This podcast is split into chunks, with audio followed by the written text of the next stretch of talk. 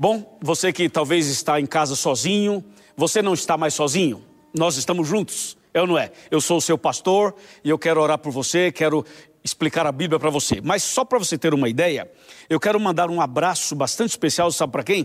Para um pessoal da cidade de Sidrolândia, que fica em Mato Grosso do Sul. Sabe quem está lá? Tem ali algumas pessoas que eu queria destacar. Temos um casal de pastores, pastor Gabriel e pastora Viviane. Eles são da Igreja Batista Ágape. E juntamente com esses pastores tem outro pastor chamado Valmir, pastor Valmir, da igreja El Shaddai, e mais 14 famílias dessa igreja ligado com a gente. Muito bem, obrigado, gente. Deus abençoe. A paz do Senhor, viu? Fica ligado. Tem mais gente ligada da Assembleia, da Igreja Católica, das igrejas pentecostais, pessoas de todo, todos os lugares e todas as denominações conectados conosco. Aquele abraço, que Deus te abençoe. Com certeza nós temos mais pessoas conectadas e eu quero já dar um recado logo de início para uma pessoa chamada Bega. Bega, o sermão de hoje é para você, tá bom? Outra coisa, para você, Nelson e Rosa, prepara aí que a mensagem de hoje é para fortalecer vocês na fé e na decisão. Para você também, José Carlos e Silvana, hoje é com vocês que eu quero falar, tá bom? Fica ligado aí. Um abraço para você, Marília. Fica firme, Marília. Vai dar tudo certo. O poder de Deus vai atuar na sua vida. E para você também, Cadu e Ana Elisa. Fica firme. Hoje é o dia de vocês. Também para você, Aline, psicóloga de Brasília. Aquele abraço para você, Aline, para o seu marido, para sua família. Deus te abençoe, Aline. Estamos juntos nessa comunhão e nessa mensagem. E para você, Keller e também Elvis, de Goiânia. Forte abraço, Deus abençoe vocês. E para você, Sandra, Deus esteja com você hoje e sempre. E claro, para você, Ana Beatriz Bandeira de Mogi das Cruzes, que ontem já tomou a decisão. Parabéns! É isso aí, nota 10 para você. Agora eu só dei o início dizendo que os apelos hoje serão para essas pessoas e para cada um de vocês. Deus abençoe grandemente. Cristo, nosso substituto. Vamos abrir a Bíblia em Gênesis capítulo 3, versículo 15. Gênesis 3,15. Olha que texto poderoso. Fala assim: Porém, inimizade entre ti e a mulher. Atenção, entre ti e a mulher. Entre a tua descendência e o seu descendente. Este te ferirá a cabeça e tu lhe ferirás o calcanhar. Que texto é esse, hein? Para alguns teólogos, para alguns doutores que estudam profundamente a Bíblia, aqui seria a primeira profecia messiânica. E você vai ver que faz sentido. É o que nós vamos analisar a partir de agora. Na verdade, esse texto está mostrando um grande conflito entre o bem e o mal. E você sabe que, como nós vimos ontem, essa guerra, essa batalha começou no céu. Diz a Bíblia que lá no céu, um anjo que era bom tornou-se um anjo mau, se rebelou contra Deus e foi expulso do céu é Satanás, o diabo. Deus o expulsou e com ele um terço dos anjos. Aqui na terra, o diabo tentou Adão e Eva e levou o casal ao pecado. Agora preste atenção: se o diabo tentou Adão e Eva e os levou ao pecado, e Adão e Eva eram perfeitos, o que dizer de nós? Eu não sou perfeito, você também não é, certo? Nós somos pecadores. Então, se o diabo tentou Adão e Eva e os levou ao pecado, imagina o que o diabo não pode fazer conosco. Ele pode tentar a gente de forma violenta. Por isso, nós precisamos estar apegados à Bíblia, a Jesus e à fé. É ou não é? E a palavra de Deus continua falando sobre esse assunto.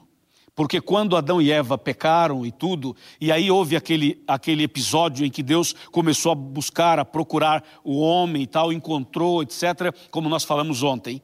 Aí, na sequência, Deus fala uma mensagem para a mulher, Deus dá uma mensagem para o Adão, para Eva, para o Adão, e dá uma mensagem para a serpente. É impressionante que Deus fala algo para a serpente. E a serpente era nada mais, nada menos que um símbolo de Satanás. E aí Deus fala aqui no verso 15 para a serpente, para o diabo. Fala assim: Eu porei inimizade entre você e a mulher. Bom, esse você entre ti é o diabo. E a mulher representa o povo de Deus, representa os justos, representa a igreja de Deus. Entre ti e a mulher. E aí fala assim: entre a tua descendência e o seu descendente. Essa descendência aqui tem a ver com aqueles que andam com Deus, aqueles, perdão, Perdão, deixa eu voltar um pouquinho aqui. Presta atenção. A sua descendência é a descendência do mal. E o seu descendente é Cristo Jesus. Agora sim. Então Deus está dizendo assim: haverá um grande conflito entre o bem e o mal, entre a luz e as trevas. Mas o texto termina dizendo o seguinte: Tu ferirás a cabeça, e ele te ferirá o calcanhar. Então Deus está dizendo o seguinte: olha, Jesus vai ferir a cabeça da serpente. E a serpente, o máximo que vai conseguir é ferir o calcanhar do descendente de Jesus. Uau! Incrível isso, né? É o seguinte: a Bíblia diz que haveria esse grande conflito aqui na terra por toda a história. E hoje estamos vendo esse grande conflito acontecer. Veja só o que diz a palavra de Deus, a palavra de Deus aqui no livro de Mateus capítulo 4. Evangelho de Mateus, capítulo 4, a partir do versículo 1. Olha só o que diz aqui. Mateus 4, verso 1. A seguir foi Jesus levado pelo Espírito ao deserto para ser tentado pelo diabo. E depois de jejuar 40 dias e 40 noites, teve fome. Então o tentador, aproximando-se, lhe disse: Se és filho de Deus, manda que essas pedras se transformem em pães. E Jesus respondeu: Está escrito: Não só de pão viverá o homem, mas de toda palavra que sai da boca de Deus. Você vê que Jesus, ele veio à terra, nasceu da Virgem Maria, depois Jesus cresceu, chegou até o momento do batismo, e quando Jesus tinha aproximadamente 30 anos, ele foi batizado, e depois do batismo Jesus sai, vai para o deserto, e lá no deserto Jesus fica em jejum 40 dias e 40 noites, e no final do jejum, quem apareceu? Quem apareceu? A serpente, a antiga serpente, Satanás aparece ali para quê? Para tentar Jesus Cristo. Só que o diabo apareceu agora disfarçado de um anjo bom, disfarçado de um anjo de luz. Que coisa, hein? Disfarçado de um anjo de luz, ele aparece para Jesus e fala assim: Ô oh, Jesus, se você é o filho de Deus, transforma as pedras em pães, como se fosse alguém bonzinho que estava ajudando Jesus, que estava estendendo a mão para Jesus, que queria ajudar Jesus. E Jesus percebeu que não era um anjo de luz, que não era um anjo bom, que não era o um anjo de Deus, porque ele falou: se tu és filho de Deus, ele coloca uma dúvida sobre Jesus. E Jesus percebe que ali era Satanás. Agora presta atenção: lá no Éden, o diabo apareceu em forma de uma serpente, usou uma serpente para enganar Adão e Eva. E aí vem a profecia: haverá um conflito entre você, entre você e o descendente. E agora você vê que depois do batismo de Jesus, então o diabo aparece em forma de um anjo bom para tentar Jesus. E Jesus percebe que era um engano, que era um engodo e repreende Satanás. O diabo sempre quis tomar o lugar de Jesus e sempre quis destruir Jesus. Isso começou lá no céu. Ele queria exaltar o seu trono e queria ser semelhante ao Altíssimo. Agora pensa comigo uma coisa: como é que uma criatura quer ser igual ao Criador? Como é que o Lúcifer quer ocupar o lugar de Jesus? Como é que Satanás quer ser adorado por Jesus? Aqui em Mateus 4, o diabo pede a Jesus para que Jesus se ajoelhe e o adore. Veja, o, o, diabo, veja o que passou na cabeça dele. Pediu a Jesus que o, que, que o adorasse. Jesus repreendeu Satanás, expulsou Satanás e disse: Arreda-te daqui, Satanás, só a Deus devemos adorar. Amém? É ou não é? Só a Deus devemos adorar. É isso aí, meu amigo e minha amiga. Nós temos que pensar como Jesus, adorar só a Deus e a ninguém mais, ser fiel a Deus e a ninguém mais. E cuidado, porque o diabo aparece em forma de uma serpente, aparece em forma de um anjo bom, aparece disfarçado, usando pessoas, situações para enganar você. Por isso tem que estar em comunhão com Deus, com a Bíblia na mão, para não ser enganado. Tá claro para você?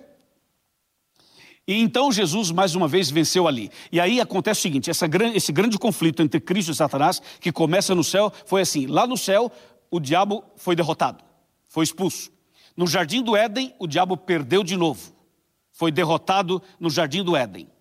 Depois, Jesus nasceu da Virgem Maria e Jesus tinha ainda poucos anos de vida, era uma criança, quando o diabo usou Herodes para matar Jesus, lembra? E Jesus fugiu para o Egito, levado pelos seus pais. Então, ali também o diabo foi derrotado, ou seja, ele não conseguiu derrotar Jesus.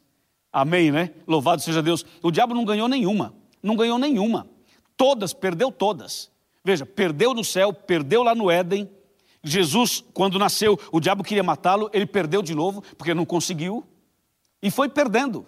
E quer saber mais? eu vou te falar. Depois que Jesus foi batizado, e aqui no deserto, em Mateus 4, o diabo perdeu de novo, porque ele, ele apresentou três tentações a Jesus e não teve sucesso em nenhuma. Ele perdeu ali nas três tentações, foi derrotado no deserto. Amém? Você viu? Jesus foi vencendo Satanás desde o princípio. E tem mais. Depois, Jesus então começou o seu ministério e por onde Jesus andava, o inimigo estava tentando ali colocar obstáculo. É esse conflito que Gênesis 3,15 mostra. É, é, é, é, essa inimizade que a Bíblia mostra. É esse grande conflito que a Bíblia mostra. Você está entendendo ou não? Está entendendo aí? Então veja, aí Jesus sai do deserto, começa ali o seu ministério e finalmente Jesus chega a um ponto em que ele é traído por um dos seus seguidores. O diabo é sujo, não é? É sujo demais. Pensa comigo. Você que está em casa aí, deitado numa cama, uh, escuta aí, ó, presta atenção. Ei, desliga o celular um pouquinho aí, está falando com alguém? Está falando com alguém no telefone? Fala para a pessoa que você não pode falar agora, porque eu estou falando com você. Então desliga um pouquinho, presta atenção aqui agora. Beleza? Olha só. Olha só. O diabo usou um dos seguidores de Jesus para tentar Jesus e para atrair Jesus com um beijo. Que coisa, hein? E Jesus foi traído ali, foi preso, foi julgado, foi condenado e quando Jesus estava indo para a cruz, sabe o que aconteceu? Os discípulos abandonaram Jesus. O diabo usou até isso, rapaz. Pensa comigo, ele usou até isso. Os discípulos abandonaram Jesus. E você sabe que antes disso, Pedro havia negado Jesus. Mas chegou uma hora importante da, da, da, da história em que os discípulos todos fugiram. Depois eles voltaram. Graças a Deus que voltaram. Toda pessoa que abandona Jesus pode voltar, sabia? Toda pessoa que se afasta da igreja pode voltar. Toda pessoa que se afasta dos caminhos de Deus também pode voltar. Você pode voltar. É, você mesmo. Você que está nesse sofá vermelho, você pode voltar, sabia? Você que está longe da igreja há muitos anos, você também pode voltar. Como os discípulos voltaram, você também pode voltar. E hoje é dia de você voltar. Hoje é dia de você recomeçar. Hoje é dia de você tomar uma decisão voltar como os discípulos. Porque o diabo, ele vai lutando, lutando, justamente para derrotar Jesus e para nos afastar de Deus. Que coisa, hein? É ou não é? Sabe que eu estou fazendo esse estudo aqui? E eu pensei numa coisa muito importante agora. Olha o que eu tenho na minha mão aqui, ó. Dá uma olhada nisso aqui, ó. Sabe o que é isso aqui? É um curso bíblico. Ensinos de Jesus. Se você fizer esse curso, você vai ter mais forças para vencer o mal e para não abandonar Jesus nunca. E se você tiver algum problema, nós vamos ter a força, o poder do Espírito para nos ajudar. Você também pode voltar. Você pode receber esse curso bíblico agora. É só você fazer contato conosco e nós vamos ajudar você. bíblia.com.br. Você já sabe, né? bíblia.com.br bíblia.com.br. Repete comigo, bíblia.com.br. Nota 10. Então você viu que o diabo perdeu todas. Aí, quando Jesus estava indo para o Calvário, o diabo pensou assim: agora eu acabo com ele, agora eu acabo com ele vou botar uma coroa de espinhos na cabeça, vou bater nele através das pessoas, vou derramar o sangue dele, vou mandar cuspir nele, vou tirar a roupa dele, vou humilhar totalmente a ele, vou pisar em cima dele, eu vou fazer de tudo para ele ficar com raiva, nervoso, blasfemar e abandonar esse negócio de cruz e de salvação. E o diabo fez de tudo, humilhou Jesus, pisou em cima de Jesus, cuspiu em Jesus, tirou a roupa de Jesus, fez tudo o que ele podia fazer por Jesus. Mas o que o diabo não sabia era que quanto mais ele batia em Jesus, mais perfeito era o sacrifício dele, mais o amor de Jesus, mais o amor de Jesus era extraordinário. Você entende o que eu estou dizendo? E o diabo pensava que estava ganhando alguma coisa, estava ganhando nada, estava perdendo todas, perdeu todas.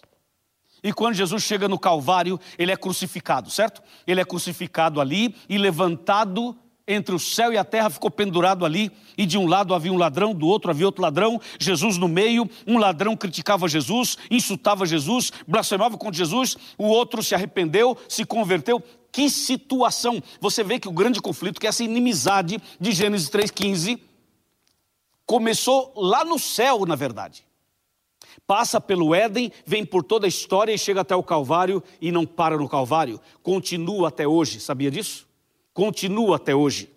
O, o máximo que o diabo conseguiu foi ferir o calcanhar de Jesus. Ou seja, uma coroa de espinhos, pregos nas mãos, mas os pregos não foram capazes de segurar Jesus na cruz.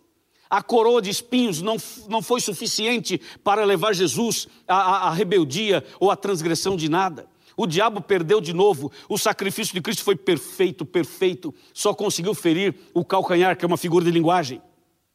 Mas Jesus, quando morreu na cruz, o diabo foi derrotado. Posso ouvir o um amém? Posso ouvir o um amém?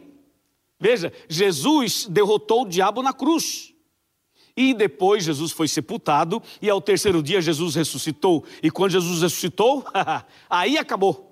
Aí acabou. Porque quando Jesus morreu, o diabo pensou assim: não consegui, não deu certo o meu plano. Bom, agora eu vou segurar Jesus na sepultura. E aí colocaram uma pedra na porta da sepultura assim, e aí o diabo pensou assim: não, vou colocar soldados na porta, vamos bloquear tudo para Jesus não sair. de, de novo não deu certo. De novo não deu certo. Jesus ressuscitou. Amém? Jesus ressuscitou. E Jesus, quando ressuscitou, jogou a pedra longe. O diabo foi derrotado. E ali, e ali, de forma até que, a gente possa usar uma linguagem mais simbólica, ali Jesus pisou na cabeça de Satanás. Ali Jesus esmagou a cabeça de Satanás quando morreu e quando ressuscitou. O diabo perdeu todas e Jesus ganhou todas. A vitória de Jesus é a sua vitória. Sabia disso? O diabo hoje, sabe o que ele faz? Ele coloca medo no coração das pessoas, ele coloca dúvida na cabeça das pessoas, ele coloca vírus, ele coloca doenças, ele coloca pânico, ele coloca epidemia, ele coloca pandemias, ele cria problemas entre marido e mulher, ele separa casais, ele destrói famílias, ele tenta atrapalhar você na sua vida espiritual. O diabo hoje faz de tudo. Sabe por quê que ele faz de tudo? Ele faz de tudo para afastar você de Jesus. Ele faz tudo para afastar você de Jesus. Mas o diabo não aparece como ele é. Ele nunca aparece como ele é. Ele se disfarça. Se disfarça atrás de uma serpente, atrás de um anjo de luz, atrás de uma pessoa, de uma situação, de uma filosofia, de uma ideologia, quem sabe de um conceito, de um preconceito, e as pessoas estão por aí sendo dominadas pelo inimigo sem perceber, porque o diabo está escondido atrás de muitas ideologias e filosofias. Eu estou falando agora para um médico, você que é médico. Atenção você que é médico, atenção você que é dentista, atenção você que é cirurgião, atenção você que é empresário, atenção você que eh, tem seus negócios, você intelectual, você cantor, você cantora, presta bem atenção, o diabo tem lutado para tirar você do caminho de Deus. Ele tem lutado para que você não estude a Bíblia, para que você não vá à igreja, para que você não se batize, para que você não se entregue, para que você não tome uma decisão. O diabo tem lutado, mas ele perdeu perdeu, perdeu e hoje, em nome de Jesus, vai perder de novo. Amém? Você já viu? Deixa, eu, eu vou para a câmera aberta agora.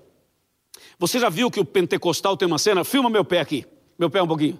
O pentecostal faz assim, ó. Já viram? Já viram? Sabe o que significa isso? Isso aqui é Romanos 16, 20. Sabe por quê? Eu vou te mostrar o que diz Romanos 16, 20. Você vai ficar impressionado com esse texto. Impressionado. Está preparado aí, irmão? Está preparado aí, irmã? Hein? Você que é pentecostal, você que é evangélico, você que é católico, você que não tem igreja nenhuma, presta atenção em Romanos 16, 20. Está aqui a Bíblia. Romanos 16, 20. Vamos lá para Romanos 16, 20. Diz assim: olha que texto. 16, 20. E o Deus da paz em breve esmagará debaixo dos seus pés a Satanás. A graça de nosso Senhor Jesus Cristo seja convosco. Amém? Amém? Seja convosco. Amém? É isso. Quando Jesus voltar, quando Jesus voltar e nos levar para os céus, vai passar mil anos. Depois de mil anos, vai descer aqui a Nova Jerusalém, a Cidade Santa. E aí, presta bem atenção, e aí, os ímpios vão ressuscitar, e todo o mal vai ser destruído. E quando o mal for destruído, finalmente, literalmente, Jesus esmagará a cabeça de Satanás. Ele será queimado e destruído para sempre, e todo mal será destruído para sempre. Deu para você entender? É isso. Enquanto esse dia não chega, você e eu precisamos tomar decisões importantíssimas. Enquanto esse dia não chega, você e eu temos que tomar uma atitude de fé. Por exemplo, deixa eu pegar aqui um nome. Tem aqui um nome, tem aqui dois nomes. Tem pessoas que já tomaram suas decisões. Eu vou mostrar na tela agora a foto de uma pessoa. Uma pessoa que já tomou a decisão de se batizar, de entregar a vida para Jesus, de vencer. Essa foto que você está vendo aí é a foto do Wellison. Wellison, parabéns, hein? Seja bem-vindo, meu irmão. Que tremenda decisão, é ou não é? Agora eu vou te mostrar outra foto. Chama Maria Valdência. Maria Valdência, você vai ver agora. Essa pessoa também já tomou a decisão, a Maria. Aí, ó, tá pertinho do batistério. Já está decidida já? Você viu? Então veja, eles aceitaram. E você pode falar assim, pastor, eu também aceito. Eu aceito. Você aceita? Você aceita Jesus? Você aceita nascer de novo? Você aceita ficar do lado de Cristo? Você aceita ser um vencedor? Você aceita andar com Cristo e rejeitar o diabo, andar com Cristo e rejeitar o mal, você quer hoje receber a bênção de Deus para que assim como Jesus venceu o inimigo em tudo, ele possa dar a você a vitória também? Você aceita? Olha, nós temos uma equipe de, de amigos, nós temos uma, uma equipe de amigos, e essa equipe vai fazer contato com você a partir de agora e vai te mandar esse cartão. Eu vou ler para você. Esse cartão diz assim: Reconheço que sou um pecador, sei que o salário do pecado é a morte eterna, Cristo veio ao mundo para me salvar, desejo fazer um curso bíblico e conhecê-lo melhor e desejo ser batizado em breve. Responda sim, e você vai ser grandemente abençoado. E na sua tela aparece agora o seguinte: eu aceito eu aceito. novotempo.com/barra eu aceito. Você pode mandar uma mensagem para nós, clicar ali e falar eu aceito, eu aceito, eu aceito. Amém? É isso aí. Já aceitou? Quem aceitou, levanta a mão. Você aceita? Levanta a mão. Levanta a mão. E diga, pastor, eu aceito. Eu quero ver você agora. Quero ver você que está aí na sua casa tomar a sua decisão. Levante a sua mão. Você que está em casa, levante a sua mão. Você que está no quarto, você que está no quarto, levante a sua mão. Você que está na cozinha, na cozinha, levante a sua mão. Você que está na sala, levante a sua mão. Você que está na varanda, levante a sua mão. Você que está do lado de fora, levante a sua mão. Você que está no hospital, diga eu aceito, eu aceito. Você quer Jesus e quer nascer de novo e quer ser batizado? Agora é a sua hora. Agora é o seu momento. Esse, esse, essa é a hora de você tomar atitude de fé. Não importa quem você é, por onde você andou, qual é a sua crença, qual sua denominação, qual sua religião. Jesus morreu por você, derrotou Satanás, vai derrotar o mal na sua vida e vai te dar a vitória. Você crê? Levante a mão, levante as duas mãos. Eu levanto as duas mãos. Levante as mãos. Deixa eu ver, vai, levanta a mão e diga, pastor, eu aceito, eu aceito, eu aceito. Clica na tela, eu aceito, clica, eu aceito. Você da rádio, você que está na rádio, você que está na internet, você que está na televisão, diga, eu aceito. Manda sua mensagem, telefona para cá, faça o seu pedido, entregue a sua vida a Jesus nesse momento. Os arautos do rei vão cantar agora. E quando eu vou fazer uma pergunta para eles, é só levantar a mão, arautos do rei, só levantar a mão. Vocês também aceitam? É com vocês.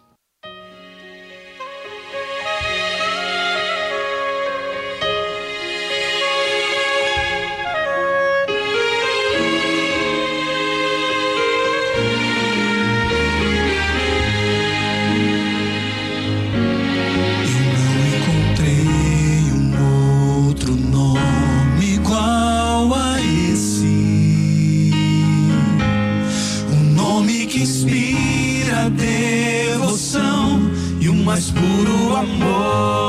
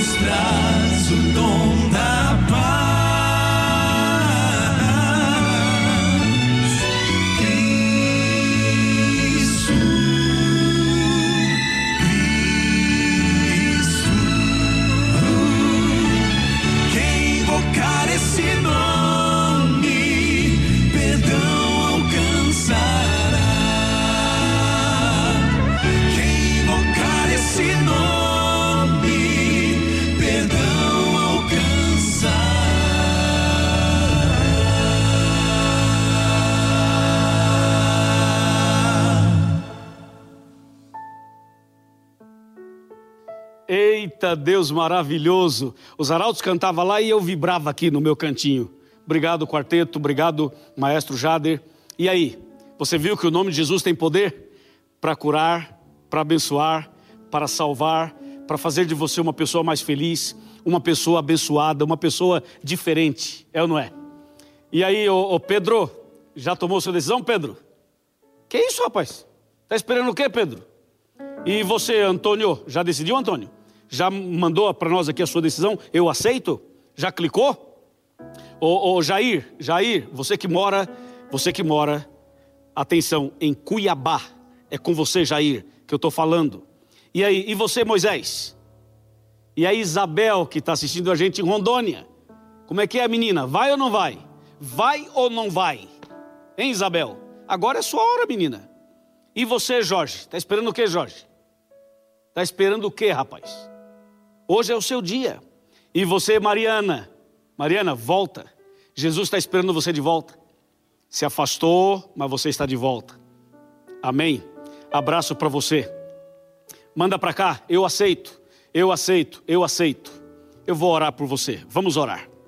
Querido Pai Celestial, nós aceitamos a Jesus. Nós aceitamos nascer de novo. Nós aceitamos voltar para os seus braços. Nós aceitamos ser batizados.